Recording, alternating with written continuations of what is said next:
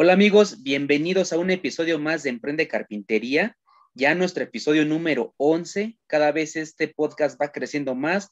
Hemos tenido más episodios, más invitados, más información, más todo, más suscriptores. Estoy muy contento, la verdad, porque cada vez es, es más, es más este, este material, este tipo de, de, de episodios, este tipo de contenido, que al final del día lo que queremos es que ustedes retroalimenten, que ustedes aprendan, que nosotros también aprendamos, porque uno no deja de aprender, como siempre lo he dicho, y nunca lo voy a llegar a saber todo. Jamás, jamás. Yo creo que jamás alguien lo va, lo va a hacer. Y bueno, amigos, pues como ya vieron en el título del video, tenemos un gran invitado, un amigo es nuestro amigo Tony, que la verdad estoy muy contento de, haberlo conocido, de haber coincidido con él en esto de, la carpintería y que la verdad tiene muy, muy, muy buen contenido en su, en su canal, en sus videos, tiene muy buenos videos, se los recomiendo muchísimo, visítenlo, pero bueno, vamos a empezar con la entrevista con nuestro amigo Tony, el carpintero de DC. ¿Cómo estás, amigo? Bien, bien, amigo, aquí ya listo para compartir contigo y tus seguidores. Gracias por tenerme acá. Ah, gracias a ti, amigo. Me siento muy contento de que nos hayas compartido tu tiempo, que yo sé que eh, todos tenemos cosas que hacer, pero la verdad es que la respuesta de ustedes como invitados ha sido magnífica, siempre queriendo eh, compartir con todos sus conocimientos, su, todo lo que ustedes saben. Y pues bueno, no es la excepción. Hoy vamos a, yo creo que vamos a aprender muchísimo Hoy vamos a platicar sobre un tema que es un poquito peculiar. La verdad es que eh, este tema da para mucho, yo lo sé, pero nos vamos a enfocar un poquito en las maderas exóticas, como dice el video, el título del video. Pero antes de empezar, Tony, quisiéramos saber un poquito sobre ti, de cómo empezaste tú en la carpintería, en este bello y maravilloso mundo de la carpintería. Si nos pudieras explicar un poquito, a grosso modo, por favor. Sí, amigo. Sí, fíjate que desde pequeño eh, a mí siempre me despertó la curiosidad de las herramientas antiguas y tanto las herramientas eléctricas. Entonces, como tú bien sabes, en la carpintería se usa mucho, ¿no? Entonces, y también siempre desde pequeño he sido amante de la madera, de los muebles y todo eso. Y pues en el 2015 me comencé a, hacer de mis herramientas, mi sierra circular, mis taladros y, comencé a hacer como cositas, ¿no? De, de corte y clavo. y entonces ahí, a medida del tiempo, me empecé a hacer de, de una mesa de banco, una imitadora y de un cepillo de banco. Y ya cuando me vine a dar cuenta, pues aquí estoy ya un par de herramientas ya para poder hacer ya proyectos más por decirlo así, un poco más sofisticado, sofisticado, ¿no?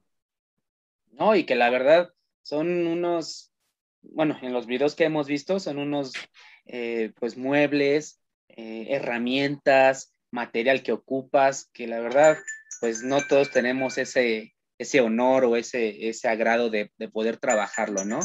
Eh, obviamente que todo depende de dónde seamos, de qué zonas de, los, de, de, cada uno de nuestros países pues eh, vivamos.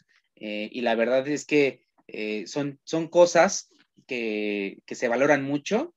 ese tipo de contenido que tú subes se valora muchísimo. Lo repito, tienes muy buen contenido y la verdad es un deleite para la pupila el estar viendo ese tipo de trabajos.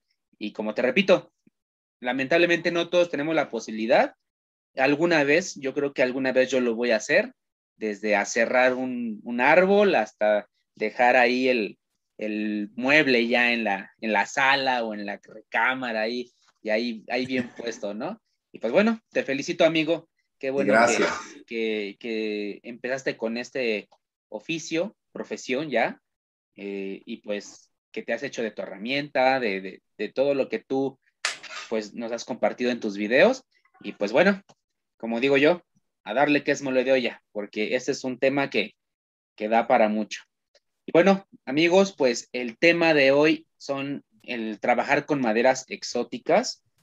Eh, todos hemos visto o hemos oído hablar sobre el cedro, sobre el nogal, sobre el roble, hemos oído que, se han hecho grandes trabajos con ellos. Eh, en la antigüedad se trabajaba mucho con estas maderas. Al, día, al día de hoy, también se trabaja. Tal vez un poquito menos, porque ya hay otro tipo de, materiales, pues, pues más comerciales, ¿no?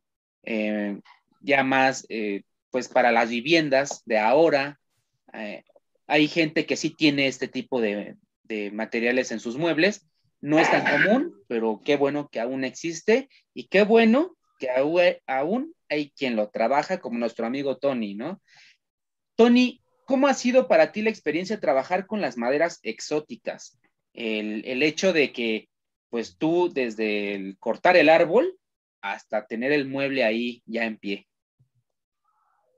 Muy cierto, eso, eso es muy interesante, ¿sabes? De, de, como tú decías en el principio, en el intro, de, ver el árbol hasta ya ver el mueble en tu lugar o en, en, la de un cliente o de un familiar, es muy impactante en mi punto de vista porque se aprende mucho en lo que es el proceso de cómo es el comportamiento de la madera en sí, eh, cómo se va secando la madera, eh, cómo se va comportando, si se raja, si se curvea, si, el comportamiento de la madera es muy interesante y hay que tener mucho cuidado en secarla, cómo la vas a tratar, en qué ambiente la vas a tener, si la vas a tener en un ambiente húmedo, un ambiente seco, helado, caliente, en fin, son muchas cosas que gracias a Dios que me el tiempo, con lo que he leído y también con las experiencias personales, ya poniéndolo en práctica, he aprendido. Y este, pues es una sensación única y la verdad muy, muy original de tener esa experiencia de, de, poder procesar la madera, luego estarla cuidando durante el secado y luego ya ese momento ansioso, ¿no? Que tanto esperas, que tú dices, ah, está, está linda, está bella, eh, ya no puedo esperar que sea el momento de hacer una mesa o de hacer, ¿entiendes? Un gavetero una esquinera, bueno, lo que se, para, para lo que se le dé el uso, ¿no? Y luego cuando ya terminas ese proyecto, tú dices, wow, increíble. Este, le puedo decir a la señora o a la persona que me vendió el árbol o que me donó la madera, decirle, mire, esto es lo que hice con su madera, con lo que usted me regaló, este es el mueble, así es como se, como terminó, porque fíjate que te comento, hay mucha, mucha madera que tengo yo que es reciclada, que son árboles que se han caído por el viento, por mucha lluvia, o etcétera, o se han caído de viejo, o sea, tengo un video en YouTube que es corto que, que cortamos, que bueno, que un árbol se, se cayó uno de roble blanco que tenía aproximadamente más de 160 años. O sea, estaba en una escuela y se tenía como la prueba que ese árbol estaba ahí desde que construyeron la escuela, ¿no? Entonces tú dices, wow, o sea, 160 años de historia, 160 años de vida. Y aquí en Estados Unidos, la verdad que somos dichosos porque el roble, el cerezo, el nogal negro, el cenicero, el maple, que en español se dice arce, pues son maderas que se dan mucho, ¿no? Son silvestres, crecen como en México crece el cedro, como en México crece la parota, como en México crece la caoba, no, en el sur de México y en Centroamérica y en parte de Sudamérica también. Bueno, entonces este, es interesante para todos aquellos que amamos la madera, que en vez que esta madera termine siendo carbón o termine siendo para leña de frío o para fogatas, termine siendo en un mueble. Si me explico, es, para mí es mucho más interesante y, pues que un árbol de tantos años de historia termine en un lindo mueble, ¿me entiendes? Claro, sí, no, es, es muy interesante. Como tú lo comentas, el, hecho de saber, por ejemplo, ese árbol que ustedes encontraron, que se cayó, el hecho de saber la historia que tiene, el, centenar de años que tiene, pues, híjole, pues ha de ser muy gratificante, por ejemplo, el trabajarlo, ¿no? el, verlo, desde verlo, el trabajarlo. Por ejemplo, yo sé que, por ejemplo, algún, los robles, eh, pues son, son árboles que tardan mucho, mucho en, madurar, tardan muchísimos años, puesto que crecen mucho también. Aparte el diámetro de su, de su tronco, pues es, es muy grande y pues, no sé, a lo mejor un, un, árbol de roble te deja como hasta para tres muebles, ¿no? Un ejemplo. Entonces es muy, es, muy, es muy codiciado, es muy, muy bueno para trabajar. Me, me imagino que es eh, más, más caro, no sé, allá en Estados Unidos sea, sea más caro. Aquí en México te platico que eh, no es tan probable que uno vea en una maderería madera de roble. Eh, debe ser una maderería que pues se dedique a, a importar material, a importar madera. tal vez en alguna zona del norte de México se pueda dar, incluso creo que sí, pero ya no es tan común. Entonces es una madera que se encarece y por lo tanto, pues es, no es tan probable el encontrar o, primero la madera y luego menos un mueble. Debe ser por lo menos un mueble antiguo que se haya hecho de ese material, pero pues a la vista de, nosotros, pues no, no es tan probable. Y pues bueno, en tu caso, pues es contrario por la zona geográfica donde vives, que sí lo puedas encontrar, ¿no? Ahora, el trabajar con ese tipo de material, me imagino que lleva, como tú lo comentabas, bien dicho, un proceso, un proceso, pero no nada más es un proceso de, eh, ah, pues a mí me dijeron que se trabaja así y así. No, eh, yo creo que es un proceso desde uno mismo, el estudiar el tipo de madera, como tú lo comentabas, el estar eh, documentándote cómo, se, cómo es la madera de este árbol, de, esta madera, cómo se trabaja, qué, se puede hacer con ella, muchas, muchas cosas que yo creo que debes de saber cuando un mueble ya está muy viejo, como en el caso del, árbol que, perdón, de un árbol que ya está muy viejo, como el que se cayó, por ejemplo, eh, qué tipo de eh, porosidad pueda tener la, el árbol, hace cuánto se cayó, no sé, infinidad de cosas. ¿Qué peculiaridad nos podrías platicar sobre ese proceso? O sea, el árbol que se cayó, ¿qué peculiaridad, hay? ¿Qué, ¿Se trabaja igual que un árbol que todavía está en pie? ¿O qué te puedes encontrar en ese tipo de madera? A lo mejor un insecto, a lo mejor que ya está muy poroso, no sé. ¿Qué, qué nos podrías platicar sobre ello, Tony? Interesante tu pregunta, sí. Fíjate que es importante a la hora de, de llegar al lugar de los hechos, por decirlo así, donde se ha caído el árbol, el árbol, tienes que empezar a inspeccionar, a inspeccionarlo, como tú dices, si tiene hueco abajo, si es que cuando se cayó se rajó, se partió por mitad, o es que este, tiene eh, eh, trozas rectas y este que tapando, o sea, son, son, muchos, son muchos los factores que hay que examinar y hay que ver y hay que, y hay que tomarnos en cuenta para ver si vale la pena tomarse el trabajo de la motosierra, a tanto cargarlo. Bueno, tú viste un video que yo subí en mi video de YouTube, cómo es que yo lo proceso, ¿no? Tiene que llegar con la motosierra, trocearlo, cargarlo a la traila, luego trasladarlo al aserradero, es un trabajar tremendo, tremendo, la verdad. Entonces, para llegar a ese punto, como te decía, hay que examinar eh, cómo está el tronco del palo, si está sano, si tiene insectos, si está hueco, si está podrido por dentro, o muchos, muchos, muchos factores, ¿no? A veces hasta piedras pueden tener en medio los árboles. Es increíble, pero es cierto, ¿no? sé quizás a medida que se fue pudriendo, fueron haciendo muros alrededor, alrededor etcétera, ¿no? Y entonces ese árbol en especial de roble que tenía 150 años o más, este, lo que era un metro del tronco de abajo estaba, o sea, estaba hueco, ya no tenía nada, o sea, ya estaba ya prácticamente en el aire. Pero a partir de, de por decirlo así, de, de cinco pies de lo que era de la, del piso, ¿no? De la, hacia arriba, para arriba ese palo estaba sano, estaba completamente sanito, no tenía este, insectos, no estaba seco, no estaba rajado, o sea, estaba en perfectas condiciones, las trozas eran, para que te hagan una idea, de, de 65 pulgadas de diámetro, eran unas trozas inmensas, no inmensas, que yo solamente he visto que el parota puede llegar a esas dimensiones, o el conacaste o anacaste, como se conoce en Centroamérica. Y este, wow, yo, pues, cuando me llamaron de ese árbol, una persona, un amigo, pues, yo me emocioné, ¿no? Y dije, vamos a verlo, vamos.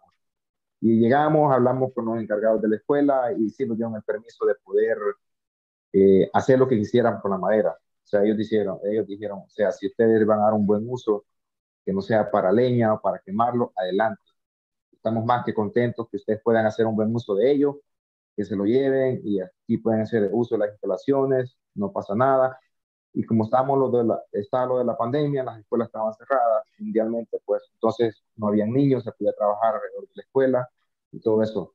Y no, pues ese, fuimos afortunados de encontrar de este tipo de madera, de roble. Y aquí tengo pues un pedazo de ese árbol. Mira, está, como tú puedes ver, está sanita. Sí, se ve muy, bien. Y, o sea, como tú mencionabas, ¿no? Que como si cambiaba la textura, si cambiaba el poro. Pues no. Si hay, pa, hay árbol que como se puede dañar desde el tronco hasta la rama más gruesa arriba, de punta a punta, por decirlo así. Este no fue el caso.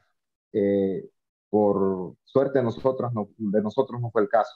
Solamente se dañó, pues, como te digo, quizás a lo mucho cinco pies y hasta ahí paró la enfermedad, o sea, ya no, ya no siguió avanzando.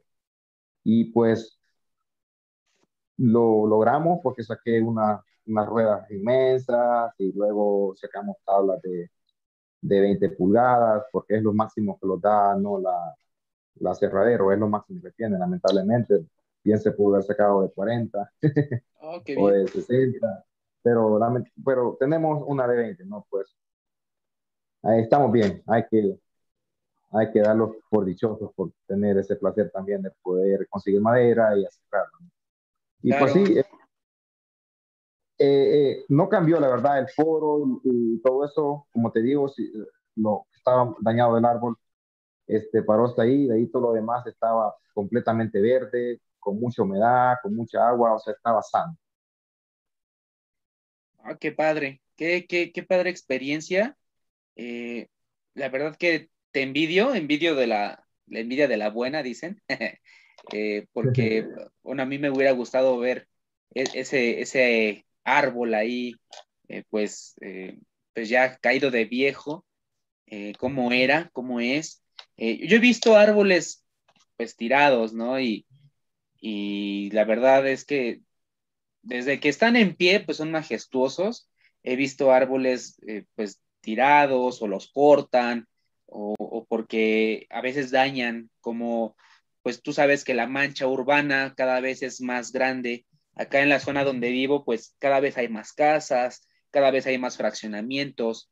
Eh, lamentablemente, cada vez pues vamos pues destruyendo, ¿no? Destruyendo ese tipo de, ecosistemas y que la verdad eh, es, una lástima, es una lástima de ver cómo tienen que quitar un árbol porque está afectando a mejor la banqueta, porque está afectando la casa donde viven. Lamentablemente sí.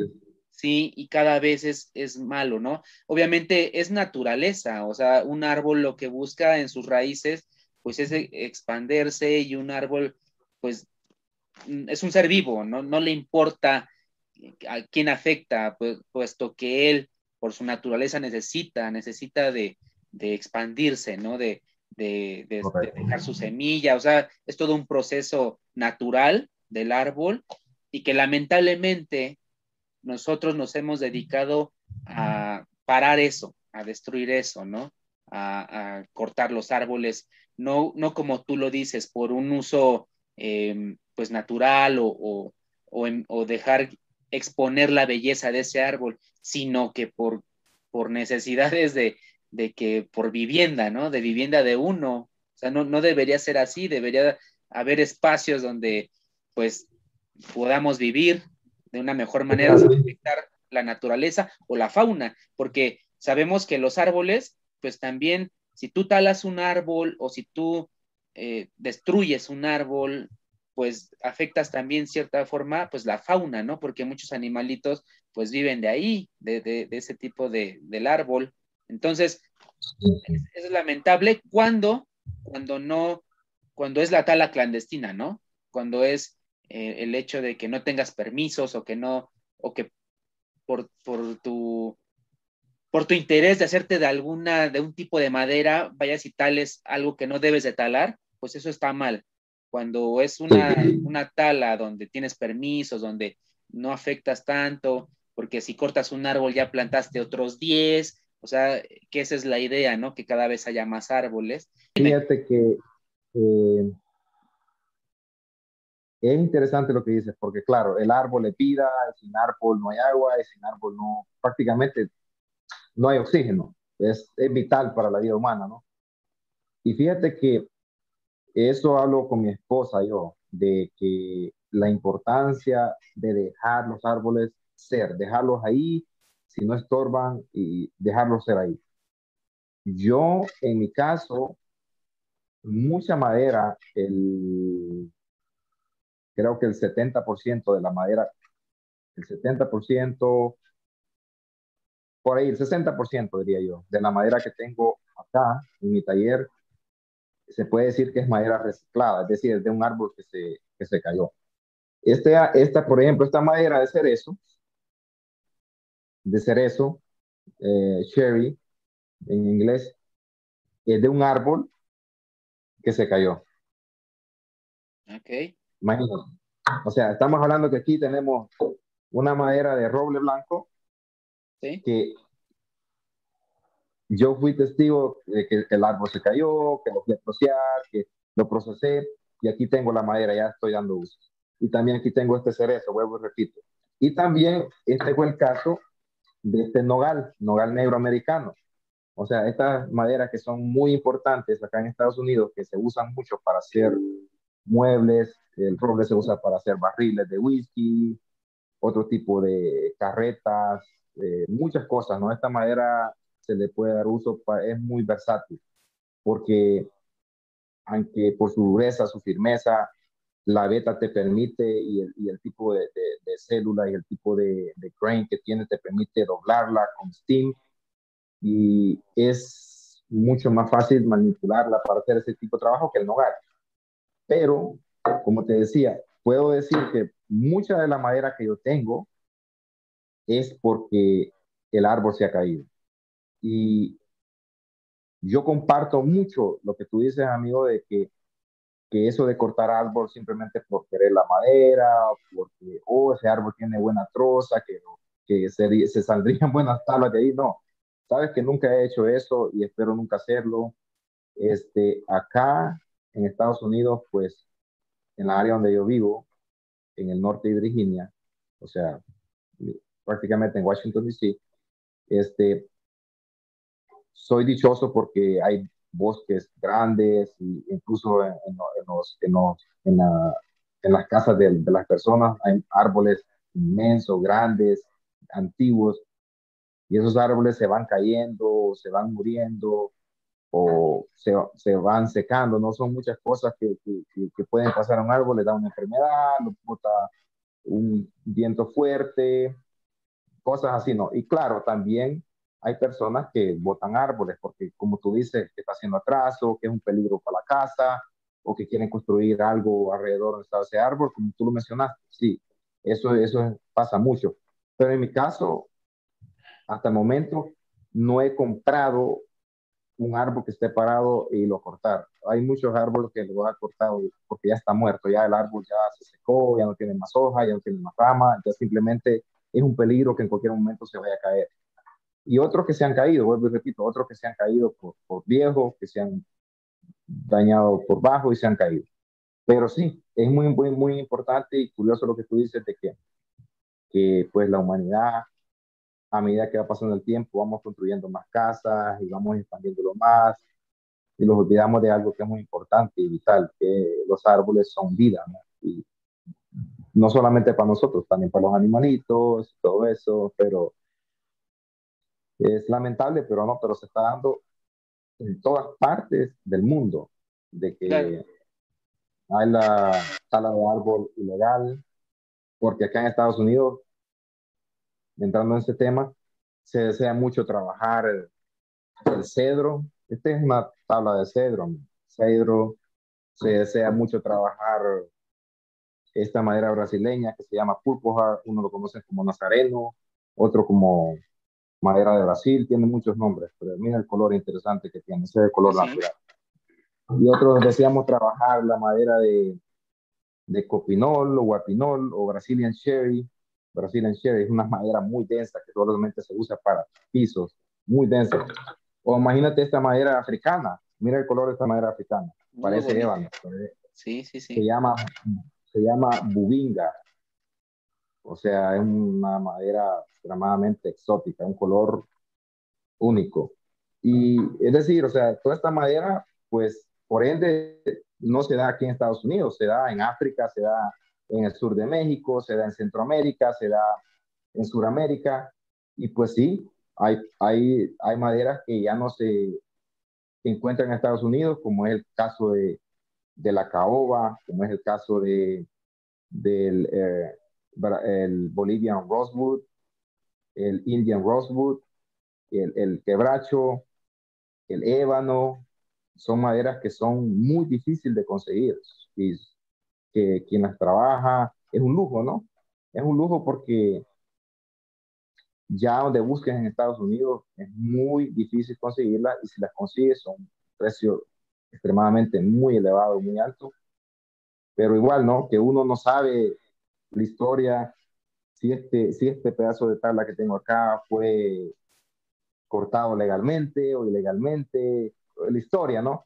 Eh, como te decía, yo, yo te puedo dar eh, la historia del caso de la madera doméstica que se da aquí en Estados Unidos, cómo la he conseguido, pero ya de, de, decir del otro 40% que son maderas que no se dan en Estados Unidos, la verdad, no sé si son plantaciones que se dan legales o ilegales, pero sí, es, se está dando, ¿no? Y pues lamentablemente hay personas que no son conscientes del daño que le hacen a la naturaleza. Es correcto, es correcto y muy cierto lo que mencionas. Eh, bueno, acá en, en, la parte de sur, como lo mencionabas de México, pues se da mucho el cedro. El cedro es una madera que se trabaja mucho acá en México, eh, no tanto o tan comercial como el pino, porque también en ciertas regiones el cedro es muy caro, sobre todo más al, del centro al norte del país, eh, se vende muy cara. Ya si te vas al sur de México, eh, como tú dices, sur de México, Centroamérica, pues el cedro es muy común. El cedro, la caoba, es muy común. Y el trabajar con ese tipo de... Yo he tenido la experiencia de trabajar con las dos, con la caoba y con el cedro. Eh, y la verdad es que no es por menospreciar el pino, porque el pino también es una madera, no por ser comercial, o sea, no, no es que sea fea, eh, porque para mí el, pino es, es una madera que tiene bonita veta, es una madera que es muy trabajable, eso es una madera blanda, es una madera eh, que se puede hacer muchísimas cosas con ella, puedes doblarla, puedes eh, hacer una mesa, o sea, infinidad de cosas con el pino. Infinidad de cosas. Es muy cierto, es muy cierto. Sí, sí, y entonces pues, o sea, no es por menospreciar el pino, que es con lo que más se trabaja acá, pero el trabajar con cedro y caoba, la verdad es que es muy distinto. Desde que cortas, desde que estás con tu cepillo, de, que pasas tu cepillo de carpintero, cómo desliza la, el cepillo, la navaja, eh, cuando tú incluso perforas esa madera, no necesitas una broca de, de gran filo, solita se va. Yo, siempre he dicho que parece mantequilla, porque tú cortas y, se va así, suavecito, suavecito. e incluso el, pino tiene a veces la, la, veta muy cerrada, entonces a veces se pandea, se enchueca, se hace dura, se tuerce. y la madera, por ejemplo, de cedro, a mi experiencia, nunca me ha pasado eso. No es que también haya hecho muchos muebles de cedro, no, pero lo que he trabajado, pues la verdad sí, sí estoy muy, muy contento con ello. En la caoba, yo me dedico mucho a restaurar muebles. He tenido la fortuna de, de, restaurar muebles y ahí me doy cuenta qué tipo de madera es. Sobre todo son muebles antiguos. Entonces, pues imagínate qué tipo de, de madera te encuentras madera que tiene muchos años o muebles que tienen muchos años y que igual empiezas tú a cepillar, pasas tu, broca, lo que tengas que pasar sobre esa madera y se trabaja muy, muy, muy bien. Esa es la experiencia que yo tengo en ese aspecto. Yo sé que hay otros amigos que han trabajado con más eh, tipo, otro tipo de, de maderas, incluso como tú dices, hasta africanas, ¿no? y la verdad que qué dicha el, encontrarte ese tipo de, maderas. Por ejemplo, la, madera que nos muestras, por ejemplo, esa cherry, la cherry, la, africana. O sea, son... esta, sí, esta sí, esta es la africana, esta se llama bubinga. Ah, ok.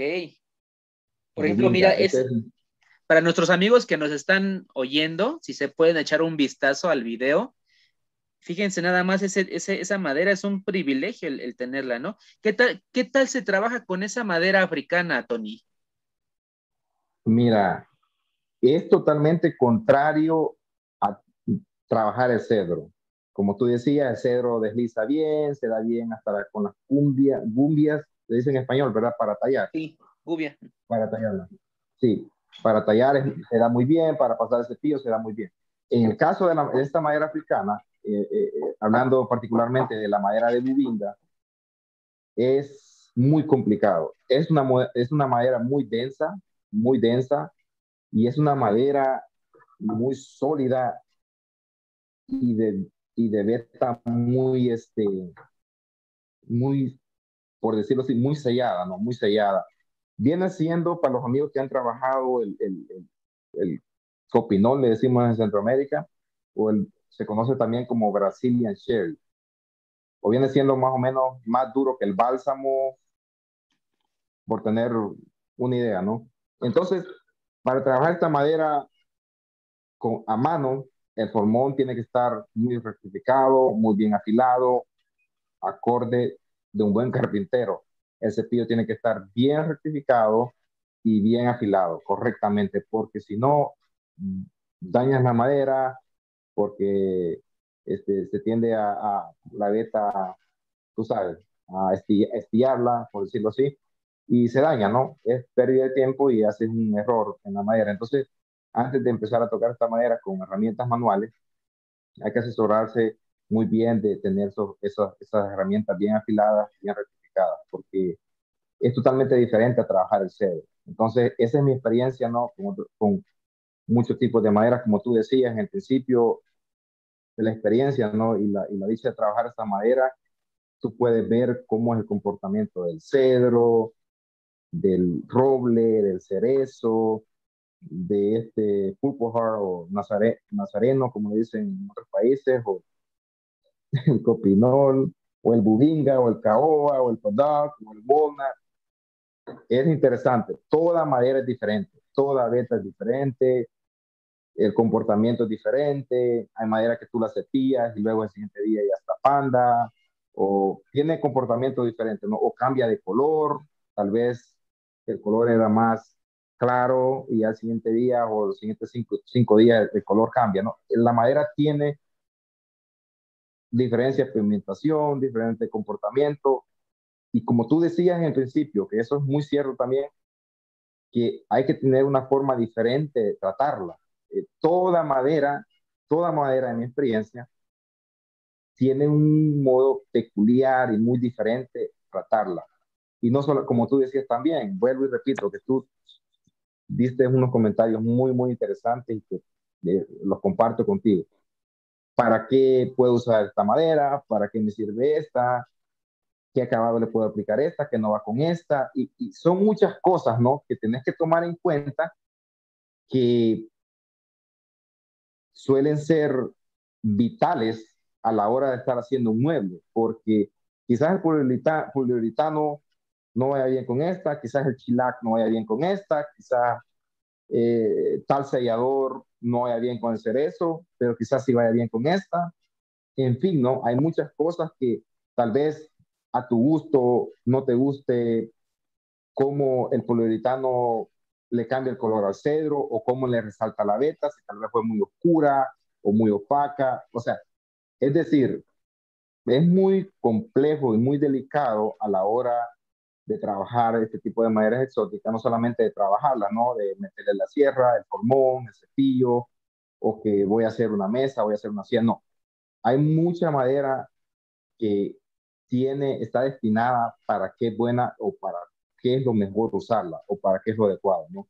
Si se comporta bien en la humedad, si se comporta bien en lo, en lo seco, cómo se expande en el verano aquí en Estados Unidos, para el verano es bien húmedo, para el frío es sumamente seco, el aire es muy seco.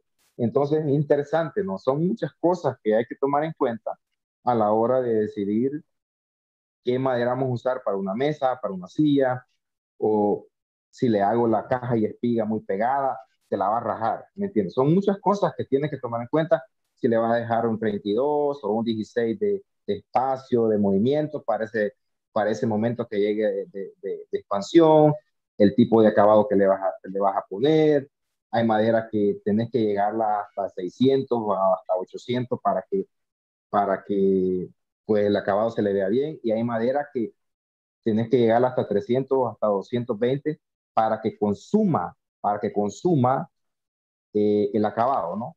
Porque hay maderas que en sí son maderas con muchos aceites, aunque no se puedan ver, pero tienen, tienen su fermentación y aceite. aceite. Uno de es el nogal negro, que, que, ella misma produce su propio aceite, su propia pigmentación, y, o sea, en fin, son muchas cosas que hay que tomar en cuenta, vuelvo y lo repito, a trabajar este tipo de madera. Son muchas cosas, es de, de tener un poco de conocimiento del comportamiento, para qué es el uso, qué acabado es compatible con ellas y no, muchas cosas más, ¿no? Que te digo, sería un tema de hablarlo toda la noche. sí. sí, como todos los temas de, de, carpintería, la verdad es que son temas extensos y yo creo que son interminables porque hablando de herramientas, pues siempre hay herramientas nuevas y todo. Y por ejemplo, ahorita que ahorita se me ocurre una pregunta.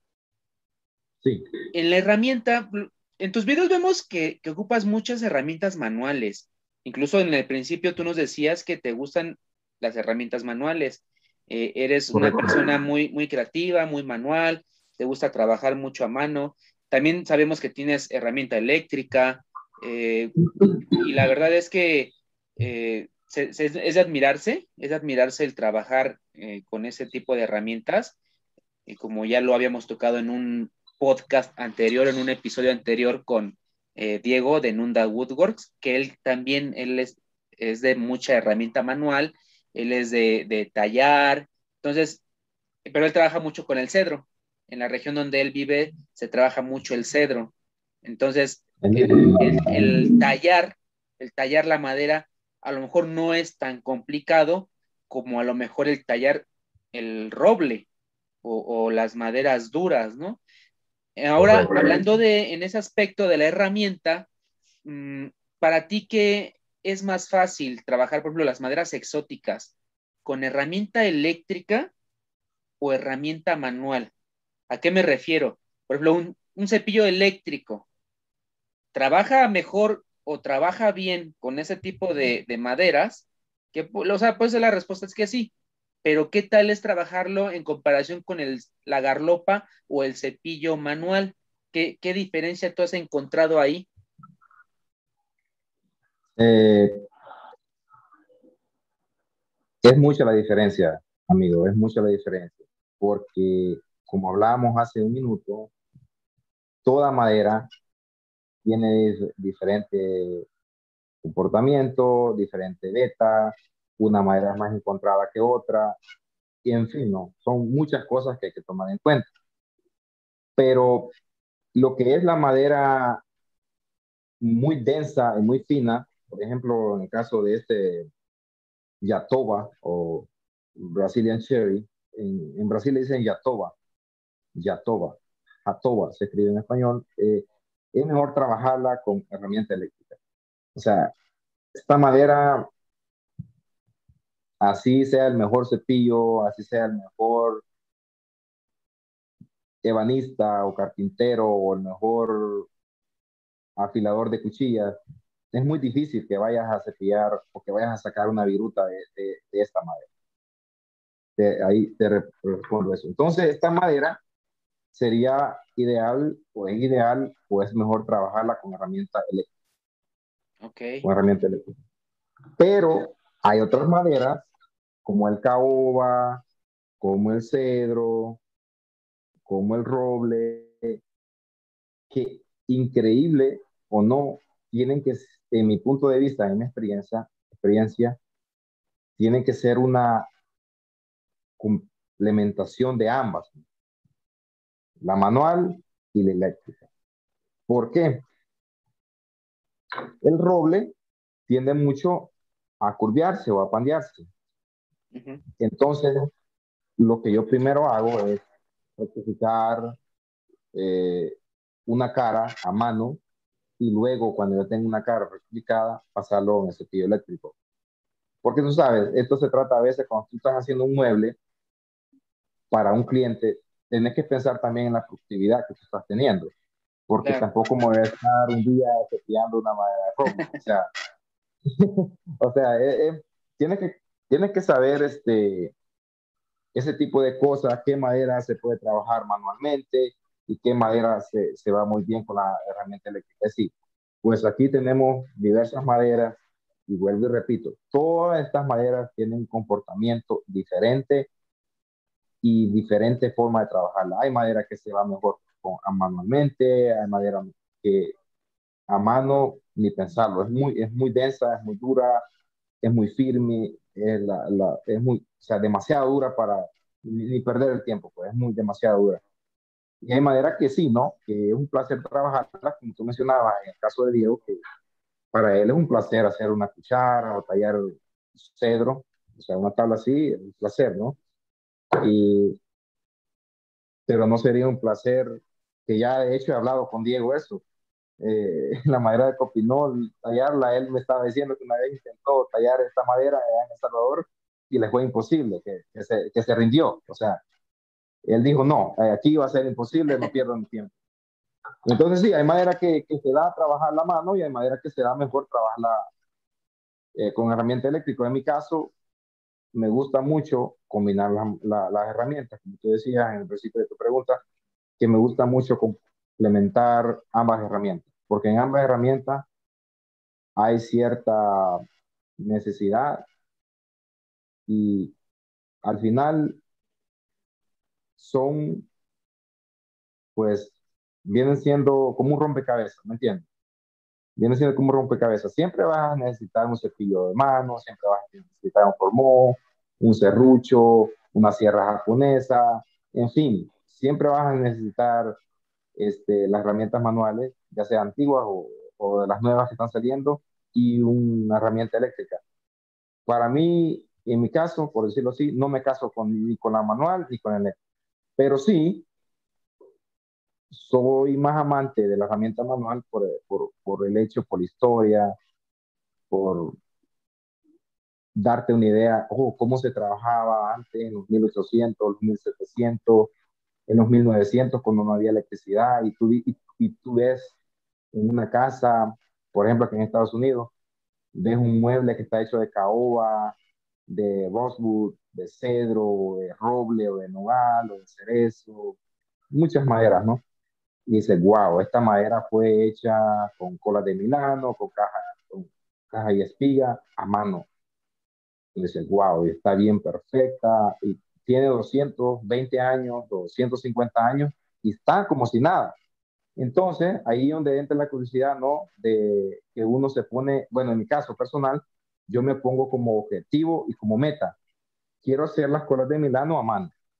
Quiero hacer caja y espiga a mano, de cero. O quiero rectificar esta tabla a mano. Quiero ponerme como ese challenge, ese gol, ese, esa meta, ¿no?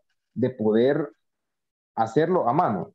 Y hay cierta madera que no lo vas a lograr, pero hay cierta madera que sí, ¿no? Como el cerezo, como el roble, como el nogal, el cedro, el caoba, son posibles trabajarlas a mano. Pero eso sí, que la, herramienta tiene que estar bien afilada correctamente para darle ¿no? el uso apropiado y darle el buen uso y, el acabado perfecto a este tipo de madera. Qué, qué, qué, interesante lo que nos platicas, porque a veces uno cuando no tiene experiencia eh, quiere tratar todas las maderas igual, ¿no?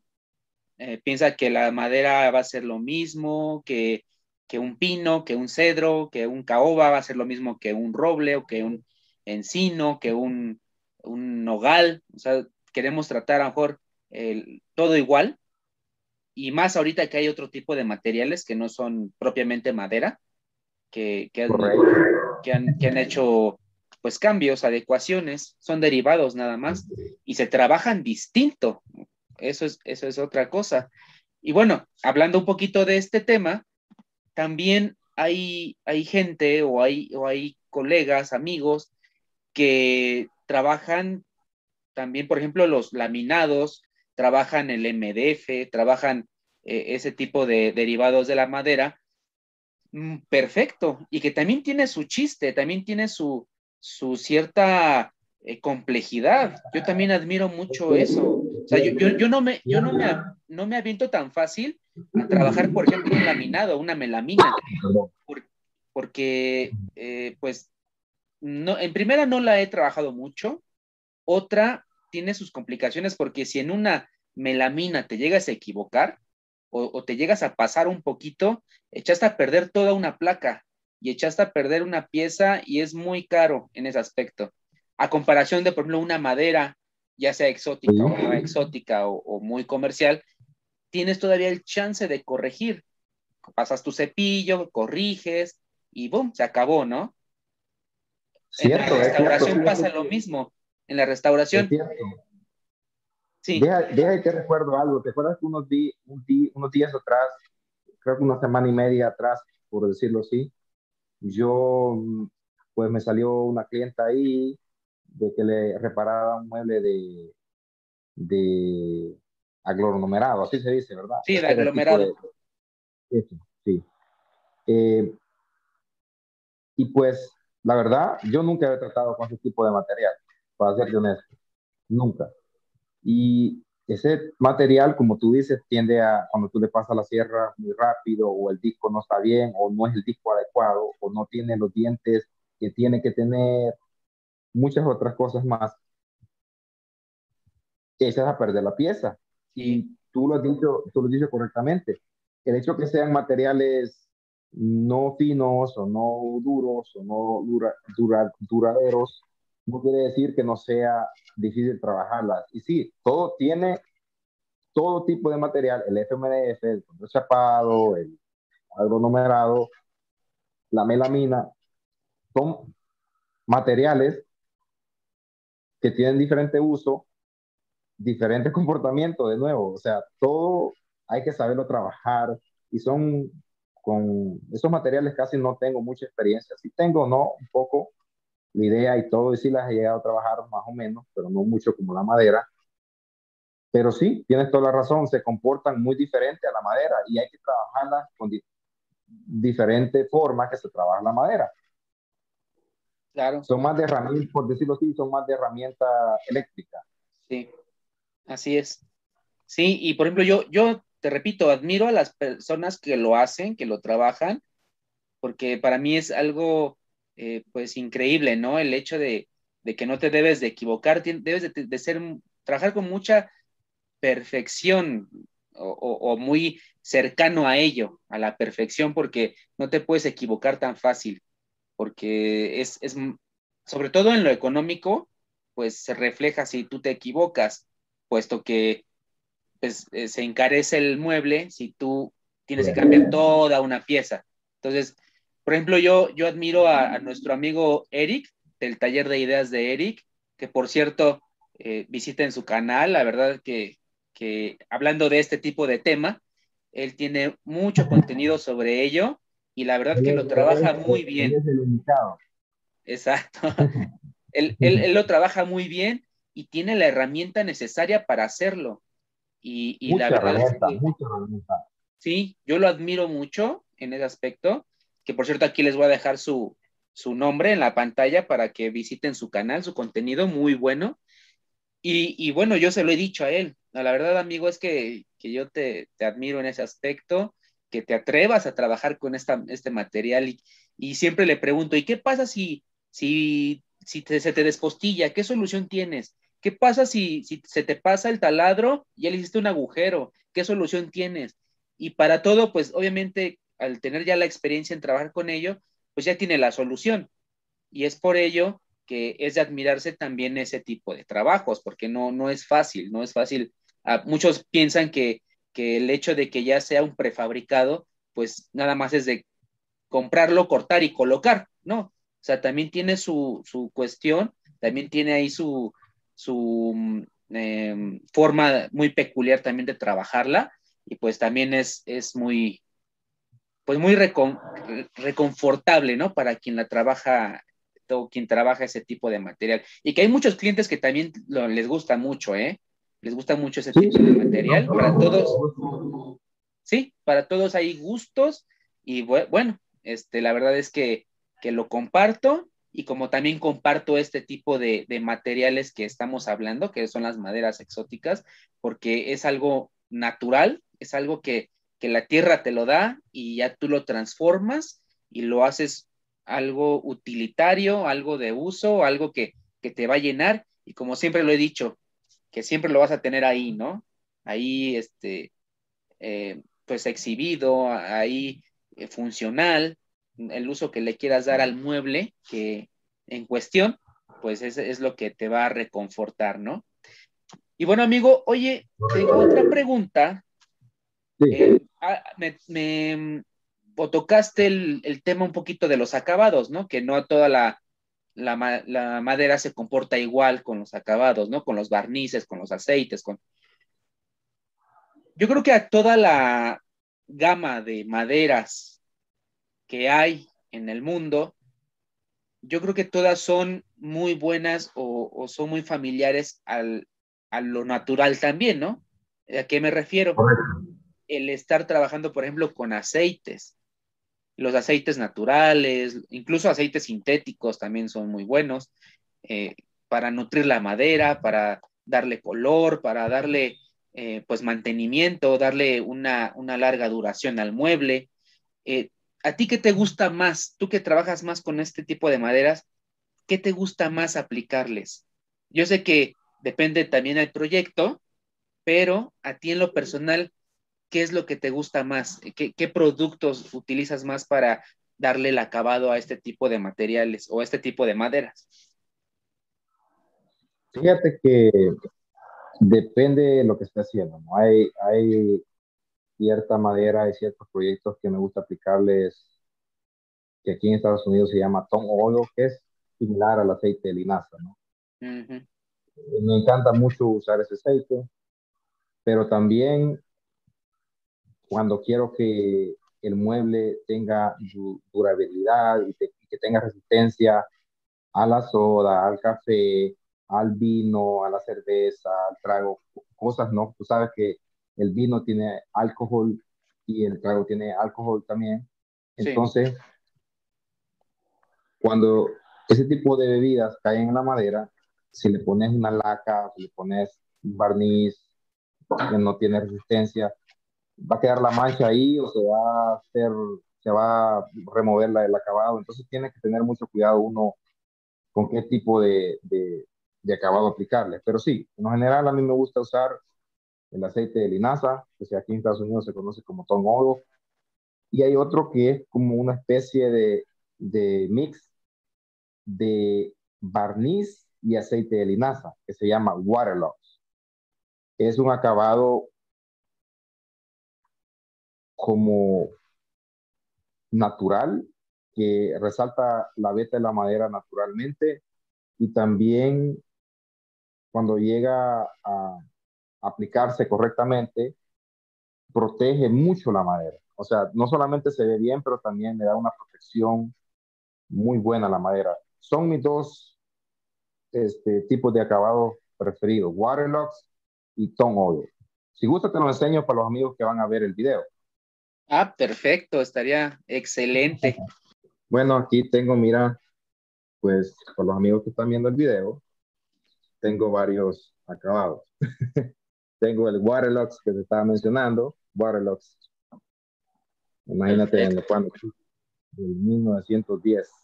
Perfecto. Y ahí dice Ton Hoyo, que es, como te repetía, que es lo que es una base de mezcla de, de aceite de linaza con barniz. Viene siendo un acabado natural, ¿no?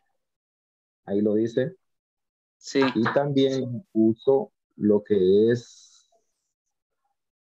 este aceite, ¿no? Que es como para la cutting board, para las tablas de picar. Ah, muy bien. Perfecto. Pues estos son, como te decía, para los amigos que van a tener la oportunidad de ver el video en YouTube y los invito a que por favor vayan para que puedan entender un poco de lo que está, se está hablando en el podcast. Pues esta es la marca, mira, es un aceite pues muy, muy fácil de aplicar y se cura. Eso sí que tienes que esperar como tres días para que se penetre bien y se, y se cure bien en la madera, ¿no? Y ahí dice 100% natural, o sea que puedes poner comida eh, y todo está, haciendo, está hecho de base de aceite naturales, ¿no? Este bote, hasta el precio está ahí. y este también, el Waterlock, este sí no se puede eh, poner comida porque trae otros componentes que son eh, muy fuertes, ¿no?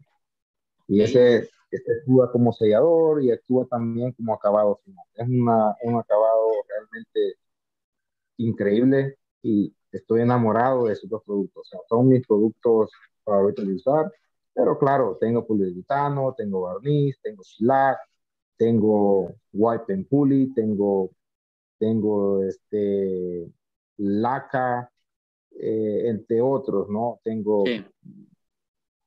eh, polyacrylic, tengo muchos acabados, tengo como 15 diferentes, pero por lo general siempre me, me, me inclino por estos dos acá.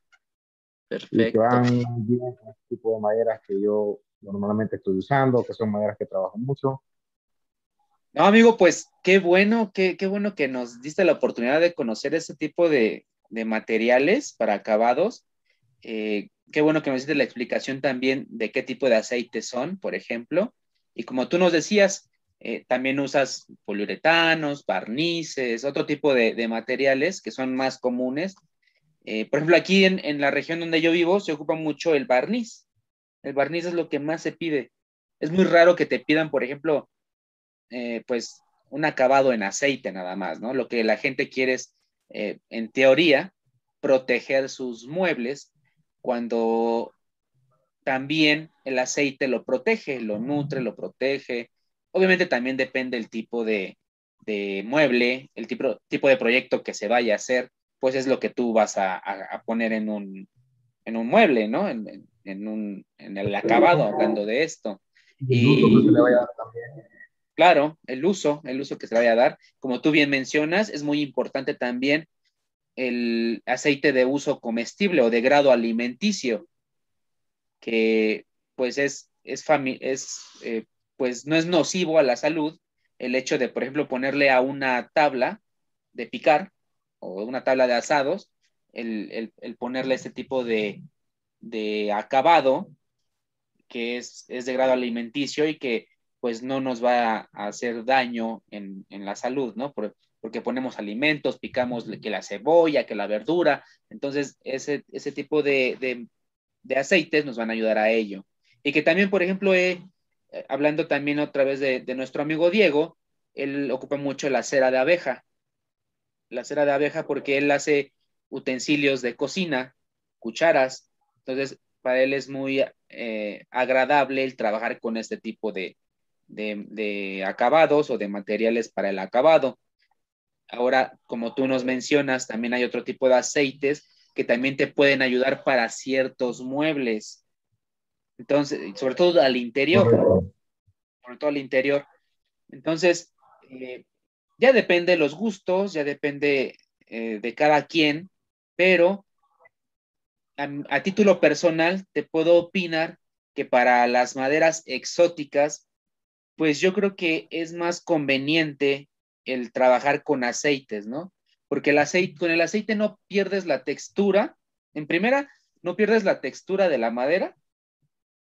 El, el veteado o la veta como que resalta más con el aceite porque lo absorbe, lo nutre, nutre la madera, la, está, no la deja seca, no la deja secar, no la deja pues que se, no sé, el, que se pique. He visto muebles que, que incluso se rajan porque eh, pues no, no, están nutridos. Y lo que hace, por ejemplo, un poliuretano, un poliuretano es cubrir, proteger. Sellar, completamente sellar.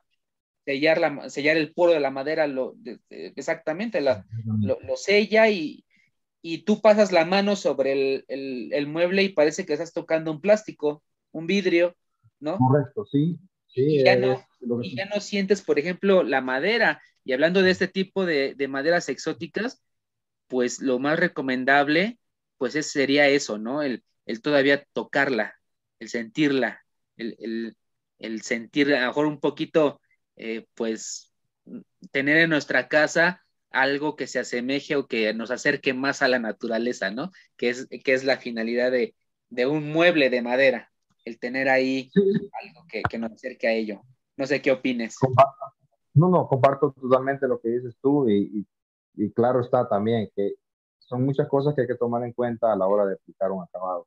Si el mueble va a estar afuera, si el mueble va a ser usado en la cocina, si el mueble va a ser usado en la sala, o va a ser un mueble que solamente va a estar como de exhibición en una esquina para poner un ornamento, para poner fotos, o que va a ir colgado en la pared. O sea, son muchas las cosas que hay que valorar a la hora de aplicar un acabado. Pero sí, hay ciertas personas de que, pues,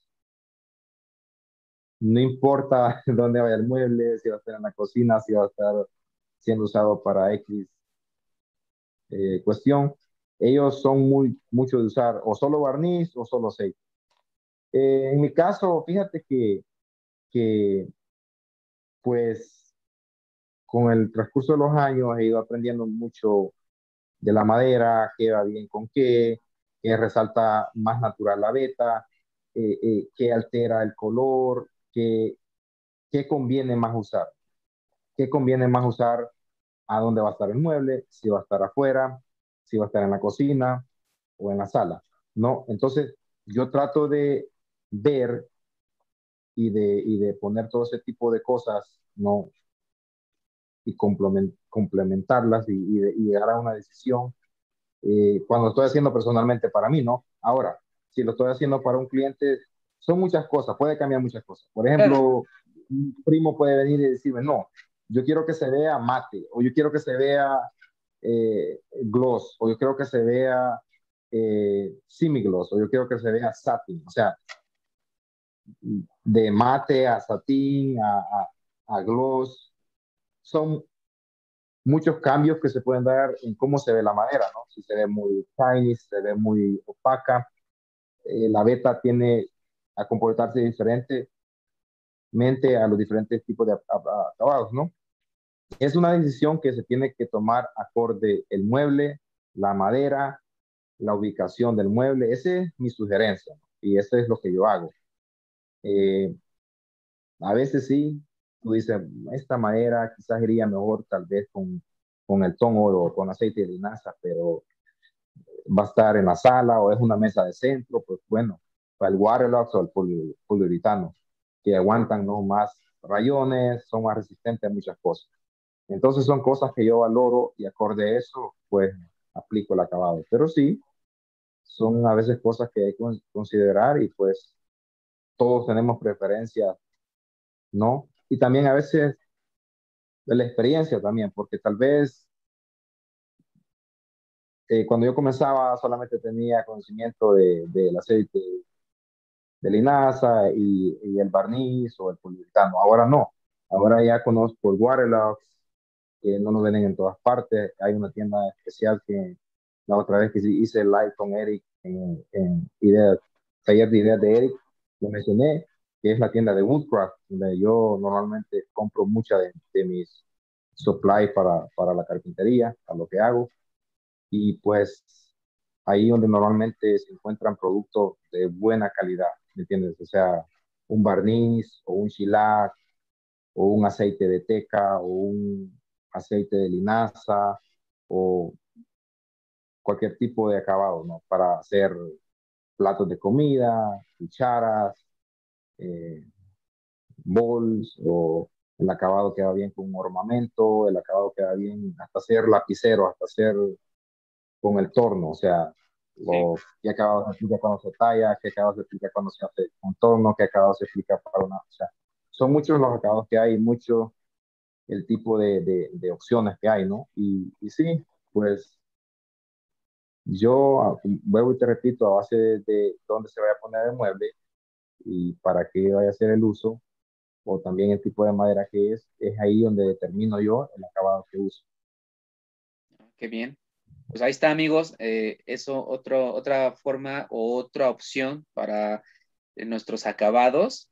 Eh, en lo personal, me gustaría a mí eh, algún día, pues, trabajar con ese tipo de, de acabados, de, aceite, que yo creo que, como tú lo mencionas, pues ya es algo más personal, ¿no? Para, para uno mismo, un mueble que uno quiera hacer, porque como tú dices, pues eh, depende del cliente también, ¿no? Depende de qué es lo que quiera.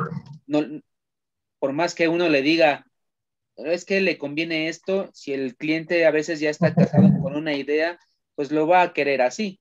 Y pues no hay otra más que nosotros, pues complacer al cliente, ¿no? El, el, que es decir, o sea, al final del día, el cliente, pues decide por sí mismo qué quiere ver en su mueble, ¿no? Aunque, aunque, a, veces le convenga otro tipo de acabado, pero al final del día, y, al final del día, como clientes, ellos tienen la última palabra y uno nomás quiere, como tú decías, complacerlos.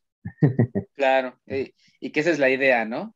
Eh, no, no va a ser a nuestro gusto, eh, si no, pues no, no, este, no, no sería una imposición, el, querer hacer como nosotros querramos, puesto que pues los el gusto se rompe en géneros, el gusto es muy versátil, muy diverso y pues cada quien hace con sus muebles y, sus decoraciones lo que, lo que quiera, ¿no?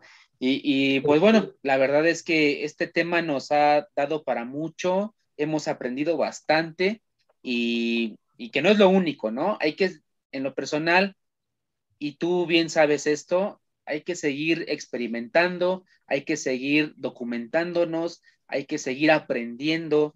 Eh, nosotros no somos dueños de la verdad absoluta, nosotros solamente platicamos nuestras experiencias, platicamos lo que hemos vivido, platicamos lo de, nuestros trabajos personales con los clientes, etcétera, las maderas que hemos trabajado.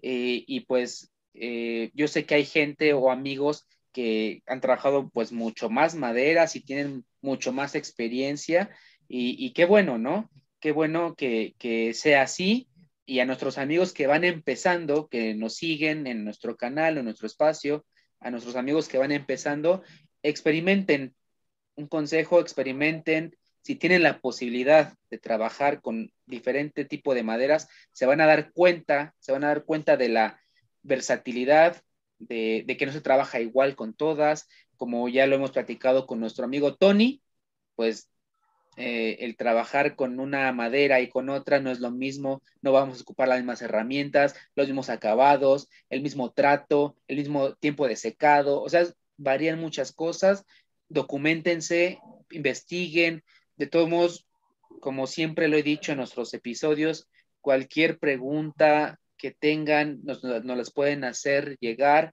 eh, a mí, a nuestros invitados, que también están en la mejor disposición de, de responderlas. Y si no lo sabemos, lo investigamos y, y para llegar a, a, cubrir esa duda que ustedes tienen, ¿no? Y bueno, amigo, pues eh, yo quisiera seguir platicando. Yo sé que esto da para mucho, para mucho tiempo. Eh, nos tendríamos que aventar una, un episodio maratónico de unas 24 horas para muchísimas cosas. Mm, lamentablemente, lamentablemente no se puede por el formato de, del, del, podcast, por, el, por muchas cuestiones ahí tecnológicas, pero espero que esta información o este episodio le haya sido de mucha, mucha utilidad a nuestros amigos, que ese es lo, el fin, el fin de este canal, de este espacio, el comunicar, el compartir conocimientos para que nuestros amigos pues tengan un amplio panorama, para que eh, tengan una mejor visión de lo que es la carpintería, de todo, de todo lo que conlleva. Es, es, la carpintería es una profesión o un oficio muy extenso, no se limita, hay muchísimas cosas, hay mucha imaginación, hay mucha herramienta, hay mucho material, hay muchas cosas, es muy extenso y espero que esto les sirva para algo. Y pues bueno, no sé si quieras dar algunas palabras de aliento a nuestros amigos que nos escuchan, algún consejo, amigo Tony. No, pues tú has comentado muchas de las cosas que comparto, ¿no? Que hay que experimentar, hay que leer, hay que preguntar, y pues claro, hay otras personas que tienen más experiencia que uno y, tienen más conocimiento que, otros. Y, y, hay muchas cosas que son no opiniones personales o experiencias personales. Pero sí, no más eso y que gracias por tenerme acá, amigo, y pues los invito a los amigos que me busquen en YouTube y en Instagram. En Instagram estoy como El Carpintero DC y en YouTube estoy como el carpintero de DC. Perfecto. De todos modos va a aparecer aquí en la, en la pantalla las redes sociales de nuestro amigo Tony. Eh, pues ya lo oyeron amigos, a nuestros amigos que este video fue muy visual también. Eh, ojalá y tenga la oportunidad de, de, verlo, porque nos muestra a nuestro amigo Tony los diferentes tipos de, de maderas que él ha trabajado, eh, los acabados con los que trabaja, la herramienta, e, esa, esa imagen que yo estoy viendo aquí de nuestro amigo con las maderas, con los acabados, con su herramienta, la verdad es que, me, da mucha alegría, comparto mucho, mucho esa, esa imagen, ojalá y yo sé que si yo estuviera ahí estaría igual de contento que tú por, por todo lo que estoy viendo ahí de herramienta, de madera, etcétera. Y, que ojalá y nuestros amigos tengan la oportunidad de verlo, que, que lo disfruten así como yo lo estoy disfrutando. Eh, no nada más aparecen nuestras caras como en algunos otros episodios, este, también dense la oportunidad de verlo. Es muy interesante lo que platicamos hoy. Estoy, me quedo muy contento, amigo, por haberte tenido aquí en nuestro espacio. Y de nuevo, te agradezco mucho por compartirnos tu, tu conocimiento, tu tiempo y todo, todo lo que hemos visto el día de hoy. Pues eh, no queda más que, decirte gracias, amigo. Espero te, haya sido también muy grato, como a nosotros, y ojalá y no sea la primera vez. Tenemos ahí varios proyectos en mente, tenemos ahí varios, varios proyectos a futuro. Espero que, que, que se cumplan, que se den y son algunas de las sorpresas que tenemos también para nuestros amigos a, futuro. Por favor, síganos en nuestras redes sociales, a nuestro amigo Tony, carpintero de DC, recuérdenlo, síganos a nosotros también, Emprende Carpintería, y pues no queda más que despedirnos. Pues ya lo oyeron amigos, suscríbanse, eh, denle ahí manita arriba, y pues bueno, a darle que es mole de hoy amigos, hasta luego. Gracias, bro, gracias.